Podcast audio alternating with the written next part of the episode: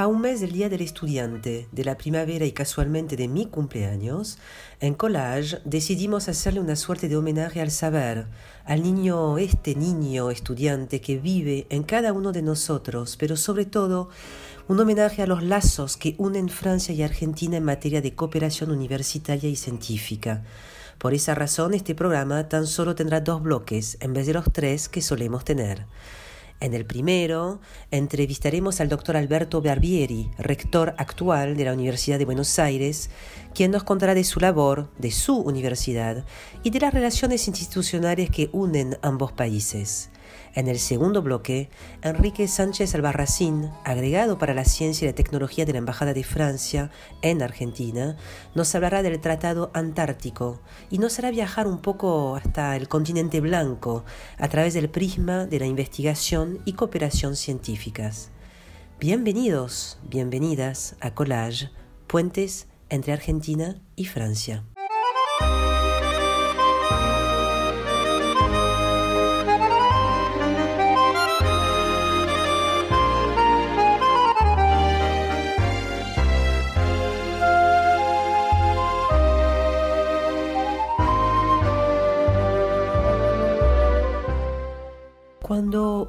Entra en el sitio de la Embajada de Francia y busca la palabra cooperación, se encuentra con el texto siguiente, leo un fragmento.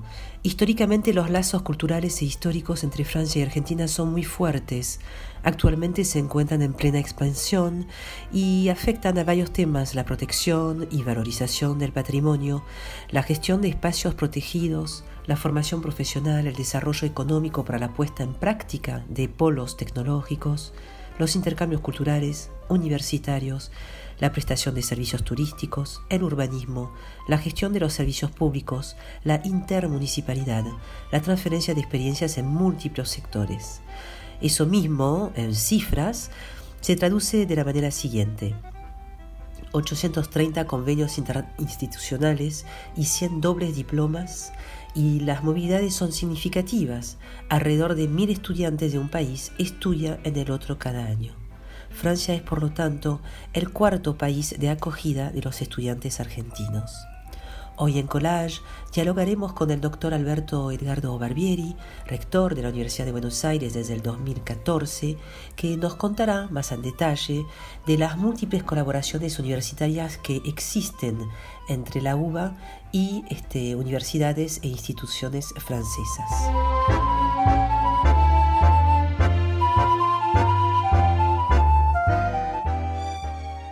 La verdad es que no sabía cómo presentar al rector de la Universidad de Buenos Aires. Me da un poco de miedo no hacer lo correcto, olvidarme de algo, no poner lo que corresponde. Entonces, en vez de nombrar sus innombrables títulos y logros, como por ejemplo la mención de honor Domingo Faustino Sarmiento que recibió en 2019 por su aporte al sistema educativo, o la Orden Nacional de la Legión de Honor de Francia, prefiero tomar prestado otra vez un fragmento de un artículo de María Elena Polak, periodista del diario La Nación, que el 7 de agosto escribía lo siguiente, hablando del doctor Barbieri. Admite que nunca pensó que iba a ocupar ese puesto y que cuando lo eligieron en 2018 para su segundo mandato seguido, advirtió que le tocaba ser el anfitrión del cumpleaños número 200 de esa identidad que formó a buena parte de la dirigencia política, empresaria, cultural y científica de la Argentina, muchos de cuyos representantes incluso han trascendido las fronteras. No habla nunca en singular y aunque no lo dice en forma explícita, sugiere que falta poco para que una mujer pueda llegar a ese cargo manejado siempre por los varones de la UBA.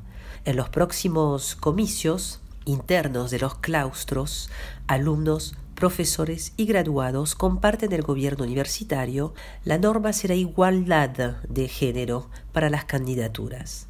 Y aunque, entre comillas, la cartulina, como simpáticamente llama el diploma, se obtiene en el lenguaje oficial del país, defiende la libertad de cátedra para que cada profesor haga lo que considere necesario.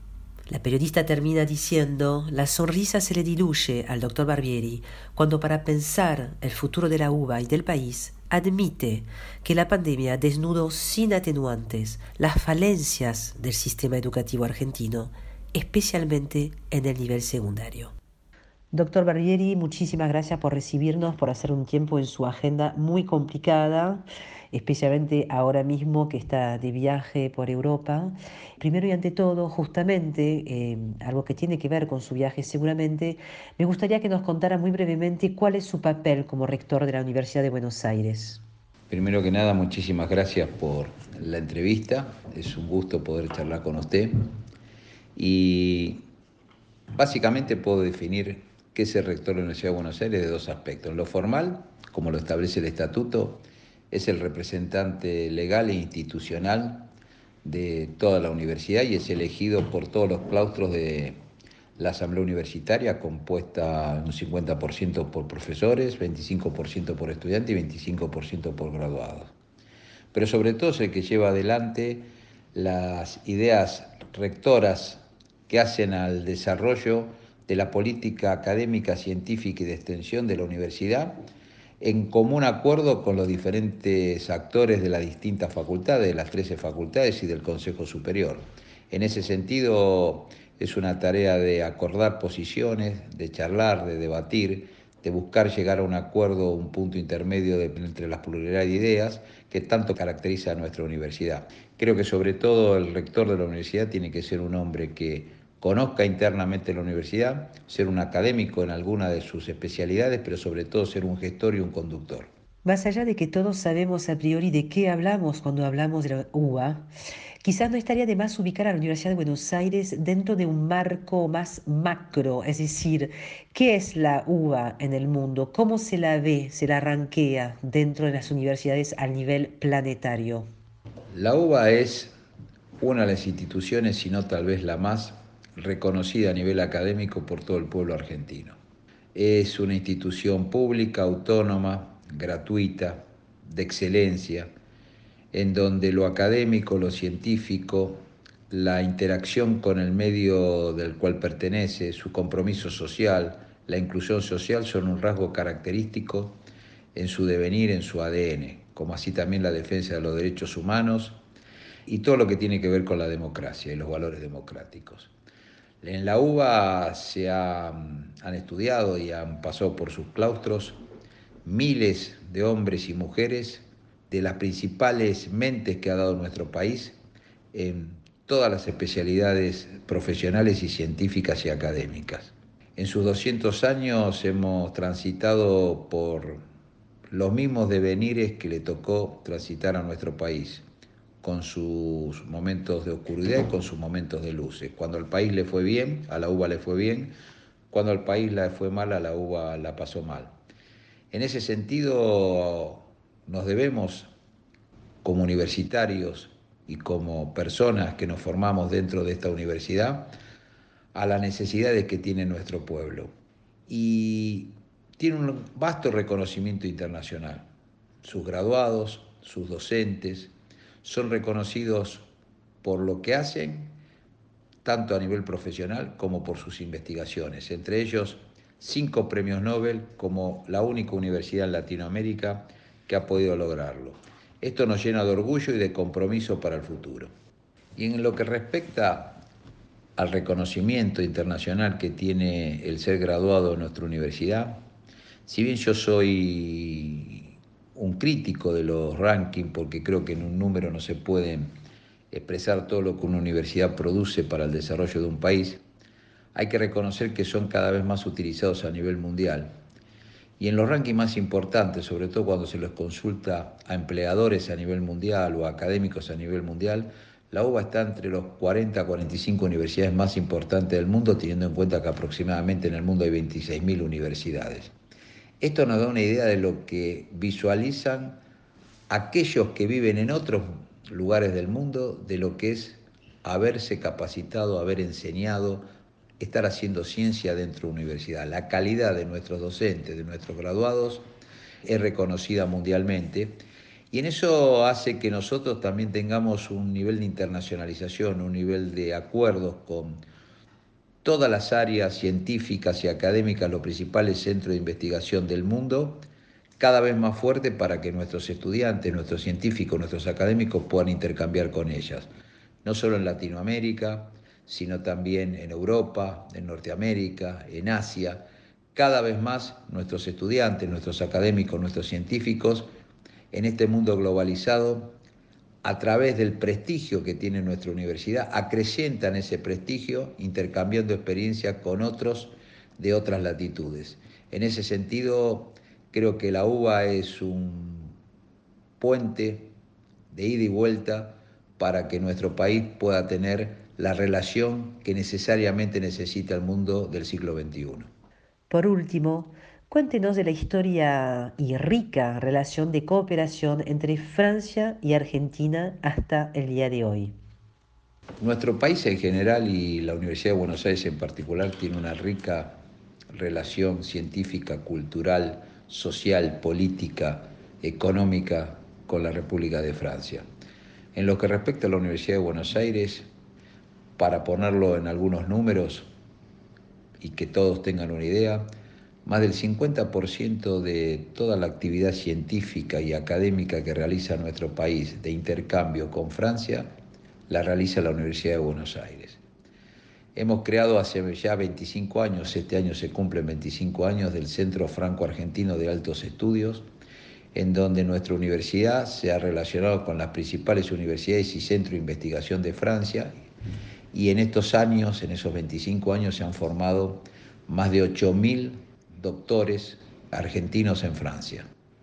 Otro de los rasgos característicos de las publicaciones que mantenemos en forma constante con los investigadores y académicos de las universidades y centros de investigación francesa. Ahí en los últimos cinco años se han producido más de 6.700 publicaciones científicas académicas en las diferentes áreas del conocimiento. Esto muestra solamente un ejemplo de lo que es la vasta historia de relación que tenemos con la República de Francia y que estamos intensificando día a día y actualmente con mucha más potencia. En ese sentido hemos firmado un acuerdo histórico con la ENA para dar la primera diplomatura en Administración Pública con un título compartido expedido por la ENA y por la Universidad de Buenos Aires para gente de la Administración Pública Argentina, que incluso se van a tener la posibilidad de hacer un training al final de su diplomatura en Francia. Estamos trabajando fuertemente en lo que llamamos el programa UA Europa y ahí contamos con el apoyo del presidente Macron, al que estaremos visitando, al que le estaremos entregando el doctor honoris causa que le ha concedido la Universidad de Buenos Aires por su compromiso permanente por la defensa del medio ambiente. Y en él, en este programa, trabajaremos en áreas estratégicas, una de ellas todo lo que tenga que ver con medio ambiente, desarrollo sostenible, sustentable, todo lo que tiene que ver con la tecnología del futuro, todo lo que tiene que ver con digitalización, todo lo que tiene que ver con transferencia a los sectores productivos, todo lo que tiene que ver con salud, una sola salud, un concepto básico que la pandemia ha puesto de relieve y que necesita que trabajemos en forma mancomunada.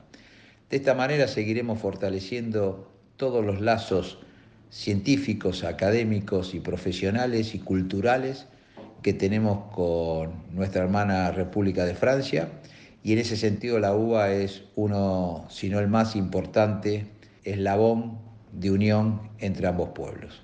Para cerrar el bloque, en esta entrevista que tuvimos que resolver por WhatsApp, le pedí al doctor Barbieri que me recomendara una canción, es decir, alguna música que le remitiera a la Universidad de Buenos Aires. Fueron dos las recomendaciones y no resisto en compartirlas con ustedes en vivo y directo. Voy a dar dos opciones. Una que para mí representa a la Universidad de Buenos Aires es Mi Buenos Aires querido un tango que es el emblema de lo que es el porteño y lo que es la argentinidad. Mi Buenos Aires querido, cuando yo te vuelvo a ver, no habrá más pena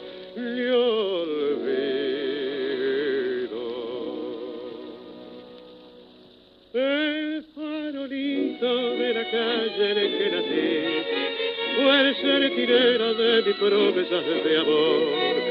Bajo su quieta lucecita yo la vi, a mi bebé luminosa como un sol.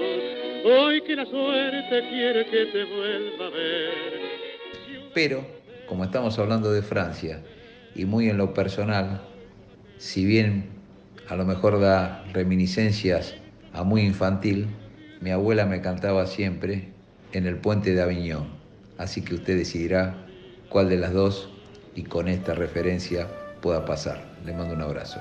Gracias, señor rector. Sur le pont d'Avignon, on y danse, on y danse. Sur le pont d'Avignon, on y danse tous ensemble. Les beaux messieurs font comme ça. Et puis encore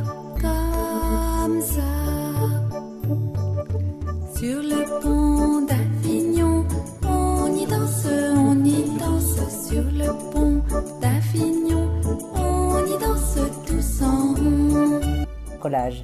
Puentes entre Argentina y Francia. En Antarctique, tout est toujours froid, puis blanc, y a pas de chemin. Tu vas juste tout droit en avant, puis quand il fait noir, c'est parce que c'est le temps de rentrer en dedans, puis de jouer aux cartes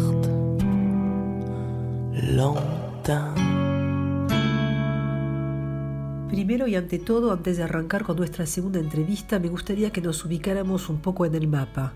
La Antártida es el continente más blanco, seco y ventoso de la Tierra, ubicado en el Polo Sur al 5.169 kilómetros de la costa argentina. Su temperatura media anual es de menos 49 grados Celsius, cifra que explicaría por qué es el único continente sin una población indígena.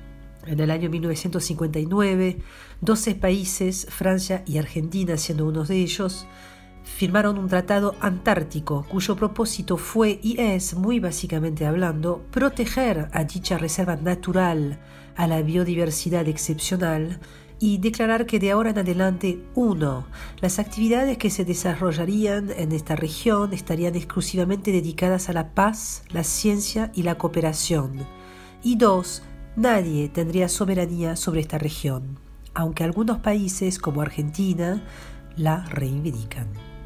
Entre el 14 y el 24 de junio de este año, Francia organizó la 43 reunión consultativa sobre el Tratado Antártico, razón que nos reúne hoy en Collage, cuyo lema es, os recuerdo, puentes entre Argentina y Francia, es decir, estaríamos en sintonía con el tratado, pero ahora mismo la verdad es que llegó la hora de las confesiones.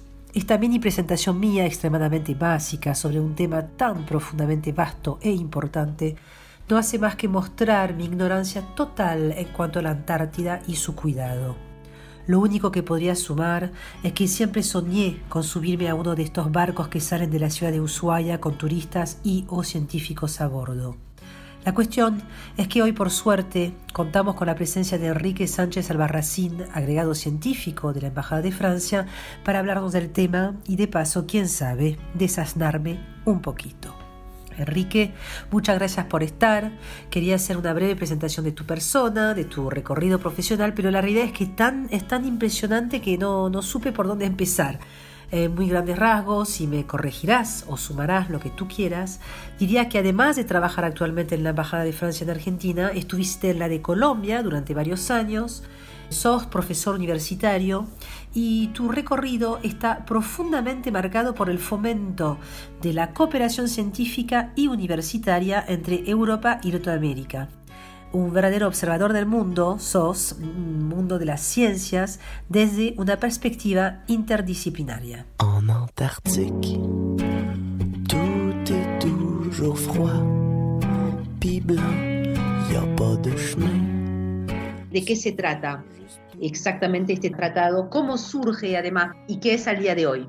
El tratado es, eh, tiene una larga historia y eh, del tratado forman parte las naciones como Francia y, a- y Argentina, entre otras que han sido pioneras en la exploración de la, de la Antártida, ¿no? La Antártida que es un continente en sí de 13 millones de kilómetros cuadrados y como bien indicaste en tu presentación, hay reivindicaciones territoriales de varios países, desde Australia, que es la que reclama la parte más importante, como de 6 millones de kilómetros cuadrados, y otras naciones como, Argentina.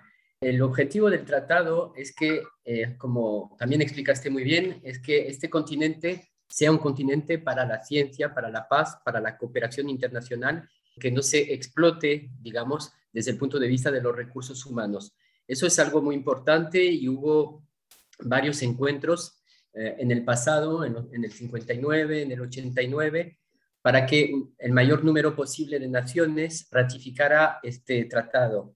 Hoy eh, las reuniones del tratado uh, son reuniones sobre todo técnicas entre todos los miembros del tratado para verificar que todo funciona bien y en realidad para hablar también de asuntos de cooperación internacional. En el marco del último tratado que tuvo lugar en, eh, en Francia, es importante también indicar aquí que la Secretaría del Tratado la tiene Argentina, entonces Argentina es un país importante también en, la, en, en el seguimiento de este tratado. En la última reunión se hicieron muchos encuentros entre científicos y especialmente hubo una, unas mesas redondas organizadas en París por el Muséum National d'Histoire Naturelle, el Museo Nacional de Historia Natural de París, donde eh, hablaron científicos más o menos de todas las disciplinas, porque en realidad la Antártida es una tierra para todas las ciencias, desde personas, por ejemplo, que trabajan en el espacio, por ejemplo, cosmonautas que van a, a, a viajar al espacio y que van a, por ejemplo, tener experiencias de vida en condiciones extremas eh, entonces es un lugar donde van, por ejemplo, e, este, tipo de personas, pero también donde trabajan los especialistas del clima, especialistas de biología marina, animal. Bueno, hay muchísimos temas de investigación en, la Antártida. Y entonces hay una cooperación internacional fuerte y lo que yo podría recalcar aquí es que la cooperación argentina y francesa es muy antigua, ya que a principios de siglo, eh, cuando vino por primera vez el barco de Charcot a explorar la Antártida, pasó por Argentina y el gobierno argentino de la época votó créditos ilimitados uh, para apoyar la expedición francesa. Es decir, que hay una, ha habido una solidaridad, una cooperación desde los inicios de la, de la aventura antártica entre, entre Francia y Argentina. Esta cooperación se ha mantenido a lo largo de los años y sigue vigente a través de, de proyectos de cooperación científica que existen en el marco, por ejemplo, de un programa de cooperación bilateral que tenemos que se llama ECOSUD, en el que participan el CONICET, muchas universidades de, Argentina y también eh, investigadores del CNRS, del Muséum National d'Histoire Naturelle de, de, París o del Instituto Polar Paul-Émile Victor. Más o menos eh, estos organismos en Francia, el CNRS, el Museo Nacional de Historia Natural, y eh, el Instituto Polar, Paul-Émile Victor, son los principales actores de la investigación en los polos. A Francia no solamente le interesa la Antártida, sino también eh, eh, las cuestiones árticas. Y lo que es interesante en la cooperación argentina es poder comparar también los descubrimientos y las investigaciones entre los polos. Los polos son muy importantes para la Tierra, pero sobre todo en el contexto actual de cambio climático, porque son los que permiten finalmente la circulación de los vientos la, y, y, eh, y todo lo que afecta a los polos acaba afectando el mundo entero, ¿no? Entonces, desde el punto de vista de la biodiversidad, desde el punto de vista del clima, eh, la Antártida es un espacio esencial no solamente para Francia y Argentina, sino para la humanidad entera. Esto sería un poco la, la primera cosa.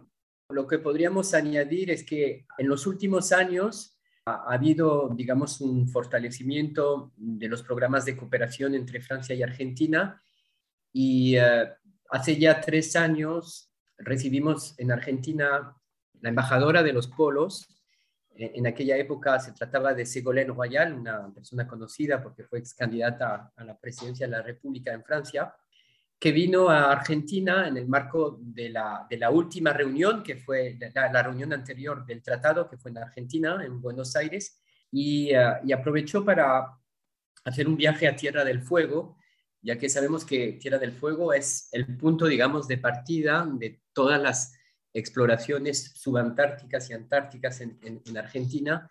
Y allí estuvo hablando con diferentes actores, sobre todo mm, del CONICET. Hay un centro austral de investigaciones que se llama el CADIC, muy importante, interdisciplinario en Tierra del Fuego. Y, se empezó a hablar sobre la posibilidad de, estrechar la cooperación científica en ese centro y a partir de, Tierra del Fuego. Actualmente estamos trabajando en un diálogo permanente con la provincia de Tierra del Fuego, pero también con el CONICET, el Instituto Antártico Argentino, para ver qué pistas podemos explorar. Y muy concretamente, en este mes de octubre, 27, 28, 29 de octubre, organizamos un webinario franco-argentino sobre estudios antárticos, en el, que participarán el CONICET por parte de Argentina, el CADIC, la Universidad Nacional de Tierra del Fuego, la provincia de Tierra del Fuego, que es la organizadora, y, eh, investigadores esencialmente del CONICET, y por parte de Francia, investigadores del CNRS, del Instituto Polar Émile Victor y también del Museo Natural de, Historia Natural de París. Entonces, en ese, en ese webinario se tratarán de muchos temas diferentes que van desde la biología, desde las ciencias humanas y sociales, desde la paleontología, de muchos temas de, actividades y de cooperación y, será justamente el punto inicial para volver a, trabajar sobre la discusión de qué podemos hacer, qué, programas podemos montar juntos, científicos, para desarrollar investigación conjunta sobre la, la, Antártida. Te hago una pregunta, buenísimo, ya no tengo casi preguntas, me dejaste así como tan, hiciste un pantallazo enorme, muchísimas gracias. Una pregunta y curiosidad. Em, cuando hablas de Ségolène Royal, que en su momento fue embajadora de los polos, eh, cada país de los 12 siguen siendo 12 países que, están, que, son parte del tratado, y si es así, cada país a su vez tiene su embajador eh, de la Antártida. ¿Es así que funciona?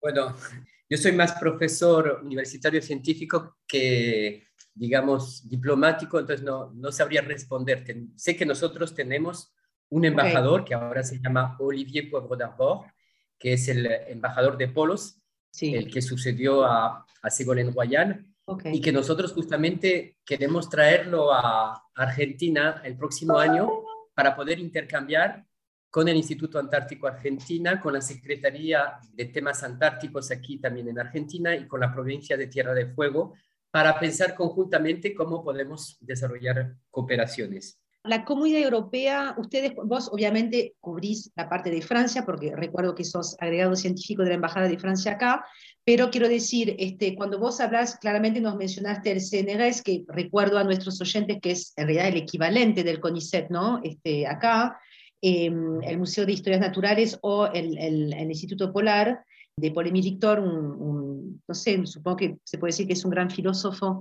francés, la pregunta es, este, cuando, cuando se reúnen, ¿siempre es desde Francia con Argentina o hay también un aporte siempre europeo más, más general? ¿O, es bien franco-argentino? Es una pregunta muy oportuna porque efectivamente la, la cooperación científica francesa se enmarca también dentro del espacio europeo de, de, de, educación superior, ciencia y tecnología. De, de, hecho, Argentina tiene un acuerdo con ese espacio y nosotros trabajamos mucho y bueno, y muchos financiamientos también de proyectos vienen desde Europa a través, a través de programas como por ejemplo Horizonte Europa, que actualmente es el programa científico más importante del mundo, con más de 100 mil millones de euros de presupuesto. Realmente es un programa muy importante. Entonces aquí en Argentina trabajamos con lo lo que es la delegación de la Unión Europea en Argentina. Entonces tenemos muchos temas compartidos y este puede ser uno de ellos. Todavía no hemos eh, avanzado mucho en estos temas, pero en realidad eh, los, principales temas con los que trabajamos con la Unión Europea son ah, como ejes transversales. Tenemos, por ejemplo, lo que llamamos en Europa el Pacto Verde, que finalmente eh, la Antártida se incluye dentro de este Pacto Verde de la Unión Europea. Tenemos temas que tienen que están ligados con los derechos humanos, con la igualdad de género y también con la transición digital. Entonces hay, unos encuentros permanentes entre los diferentes socios y estamos viendo cómo podemos organizar y montar proyectos conjuntos. Entonces, efectivamente, la Antártida podría ser una de esas posibilidades. Nosotros siempre trabajamos con los demás socios europeos y estamos muy abiertos, pero muchas veces las iniciativas vienen de un país o de otro, pueden ser los alemanes, los italianos, los españoles que traen un proyecto e intentamos ver cómo los podemos compartir y fortalecerlos aportando cada uno algo desde, nuestra, desde, nuestras posibilidades, desde nuestra perspectiva. Pero yo creo que sí, que la, la, Unión Europea, digamos, los países miembros de la Unión Europea, pues tienen mucho que hacer también para trabajar conjuntamente con Argentina, con estos temas que, como dijimos desde el principio, son temas de interés para eh, el mundo entero, ¿no? para la población mundial, muy ligados con eh, la preservación del medio ambiente, el cambio climático y esos temas tan importantes para el futuro de nuestras sociedades. Yo me preguntaba mientras te escuchaba, obviamente la Argentina, que de hecho mencioné muy así al pasar, este, es uno de los países, vos mencionaste Australia, eh, yo al principio menciono que Argentina es uno de los países que reivindica, digamos, eh, cierta soberanía, pero em, quería que me contaras, em, digamos, más allá de el sí o no o el por qué, Digamos, la realidad es que en general eh, todas las, las, misiones, digamos, que parten hacia la Antártida, no, me doy cuenta cuál es el porcentaje que sí o sí tiene que estar en Ushuaia para la partida, digamos. O sea, ¿es, es realmente el puerto de partida de la mayoría de, la, de las expediciones o no? ¿O estoy equivocada? En realidad es tan grande la Antártida, hay que verlo en un mapa y para entenderlo, pero hay muchas expediciones que parten por el otro lado, por Australia, por, por esa parte, y, de hecho las, las bases científicas francesas, la, de Durmonville y Concordia, se encuentran por el otro lado. Y de hecho están, se enmarcan dentro de una cooperación eh, europea, porque una de ellas es una base con los italianos, no, no es solamente francesa, pero también franco-italiana, que también Italia tiene mucha cooperación por razones obvias históricas con Argentina, ¿no?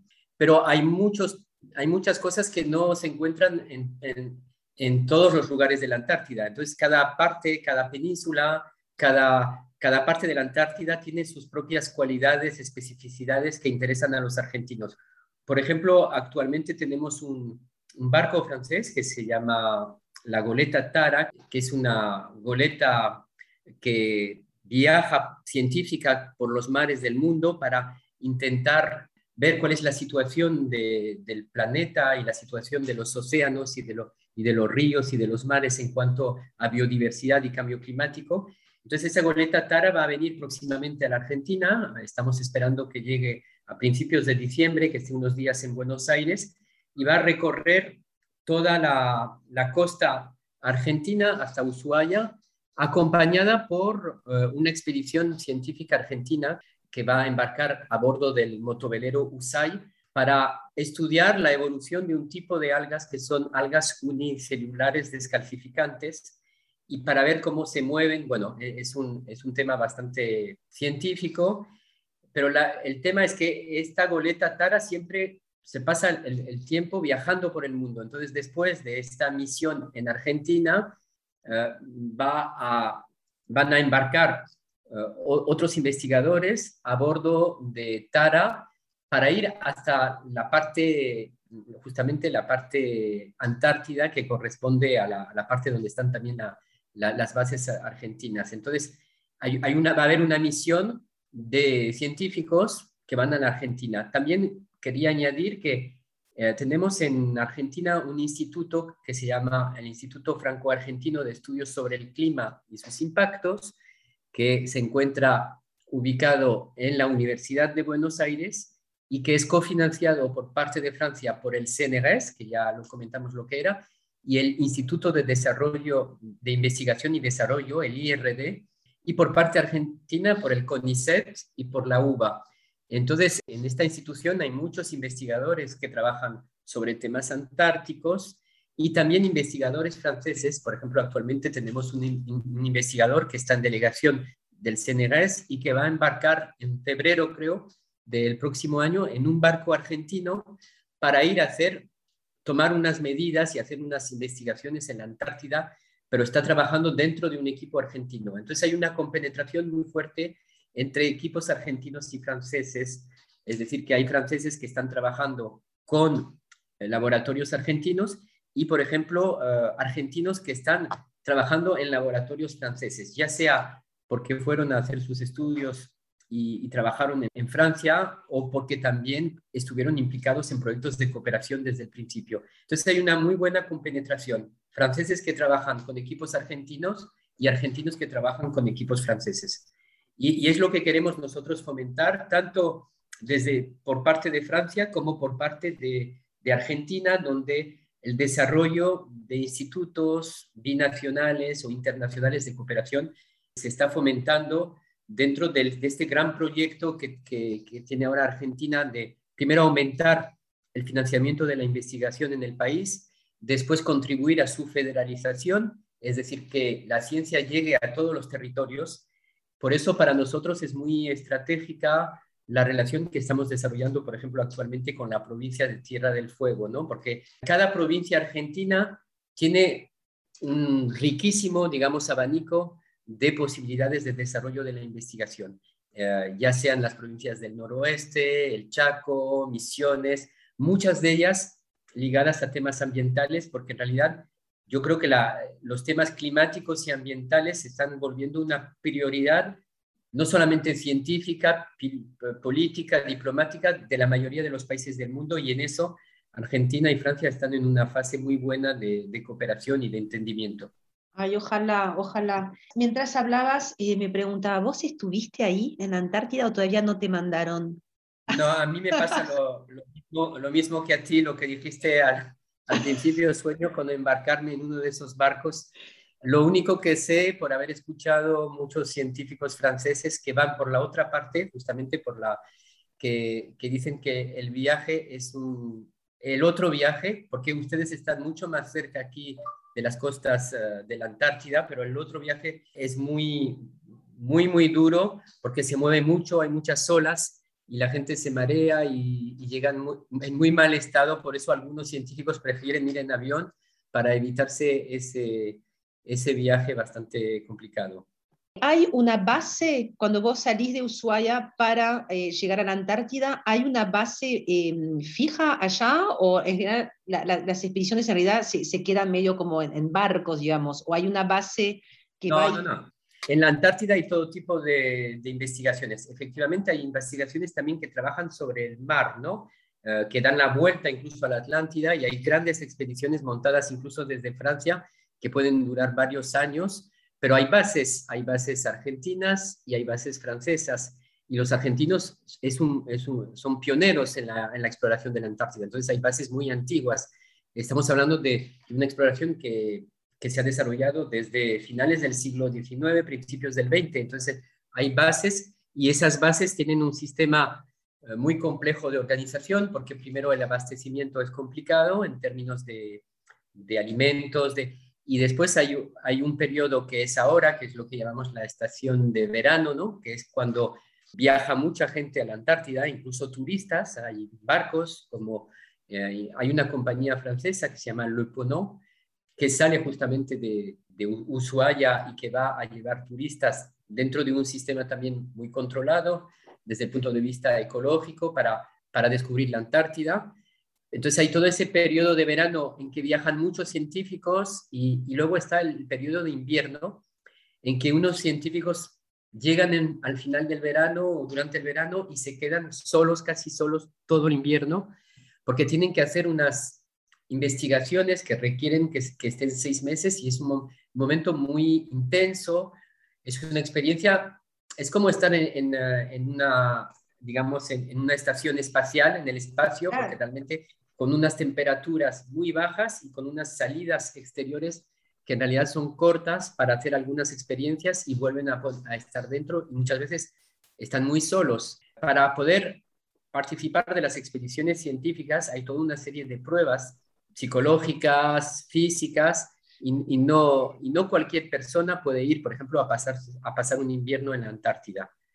Pero en la Antártida hay población argentina también, hay gente que, hay poblaciones que se instalaron desde los años 50, hay hasta escuela en, la Antártida Argentina, hay una escuela y en realidad, bueno, no es una población muy numerosa, pero eh, ha habido, digamos, un principio de población por parte de Argentina hace ya muchos años, ¿no? Hay ciudadanos argentinos que nacieron en la Antártida también. ¿Y qué nacionalidad tienen?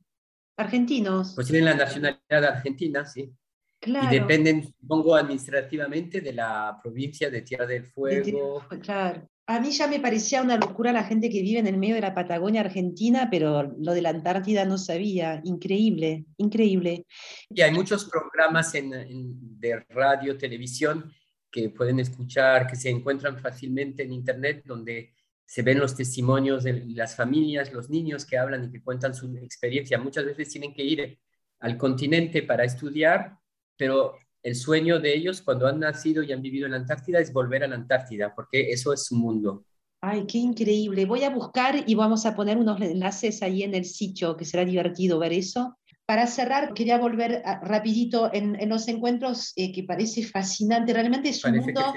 Los encuentros eh, de noviembre son encuentros que van a estar cerrados a los científicos o es algo que nosotros podemos de repente, eh, no sé si participar, desde ya yo no participaría, pero sí escuchar este, ¿Va a haber conferencias abiertas? Es un webinario. El webinario lo está organizando la, la provincia de Tierra del Fuego. Tierra del Fuego, Malvinas, Antártida. Bueno, ya en el nombre de la provincia está toda la, la justificación de que la Antártida es un territorio muy, muy especial para la, la, provincia. Lo que le pedimos a los investigadores es que no sea un webinario científico, sino público, para que lo entienda la mayoría de la gente. ¿no? Es más de divulgación y, será difundido seguramente en directo y será multilingüe, es decir, que habrá un sistema de traducción simultánea para que cuando las personas lo puedan escuchar en español y en, y en, o en francés completamente. Ay, qué bueno. Eso es 17, 28 y 29 de octubre. Normalmente en la inauguración estará el gobernador también de la provincia, la embajadora de Francia y tendremos eh, los representantes, el, director del Instituto Antártico Argentino, Walter McCormack, el director del CADIC, el Centro de Investigaciones Australes, eh, Gustavo Ferreira, representantes del Museo, del Museo Natural del Instituto Polar y del CNRS. tendremos la directora de América del Sur del CNRS, que se llama Olga Noquina. Tendremos Denis Duclos, el director de Relaciones Internacionales del Museo Natural de, Historia Natural de París, y tendremos también Jan Robert uh, que es el director científico del Instituto Polar. Entonces habrá instituciones y después investigadores que van a dirigirse, van a hablar entre ellos, pero responder a las preguntas del público y cualquier persona que esté interesada, pues que puede, podrá conectarse y, o, podrá, o podrá acceder después a la, a la retransmisión del, del encuentro. Bueno, está buenísimo. Muchísimas gracias, Enrique, por haber respondido y te explayaste, o sea, con una, una, una claridad que me encanta. Estaremos atentos a, a, este encuentro, porque realmente creo que uno, por lo menos yo me incluyo en esa, que no nos damos cuenta lo importante que es ese sitio en el mundo, ¿no? Que nos define hasta cierto punto. Así que está buenísimo. Muchísimas gracias vas a estar con mucho trabajo, por ende, en, estos, en estas próximas semanas hasta noviembre. Nos encontraremos por ahí en noviembre de vuelta. Estaría bueno ir en más detalles sobre este tema. Te agradezco muchísimo este, el tiempo. Muchas gracias, Anne. Igualmente muy agradecido por tener este espacio, porque para nosotros también la divulgación, contar lo que hacen los científicos es muy importante para que la gente entienda lo que estamos haciendo. Muchísimas gracias. Muchísimas gracias. En Antarctique, tout est toujours froid, pis blanc, y a pas de chemin. Tu vas juste tout droit en avant, pis quand il fait noir, c'est parce que c'est le temps rentrer en dedans, pis de jouer aux cartes longtemps.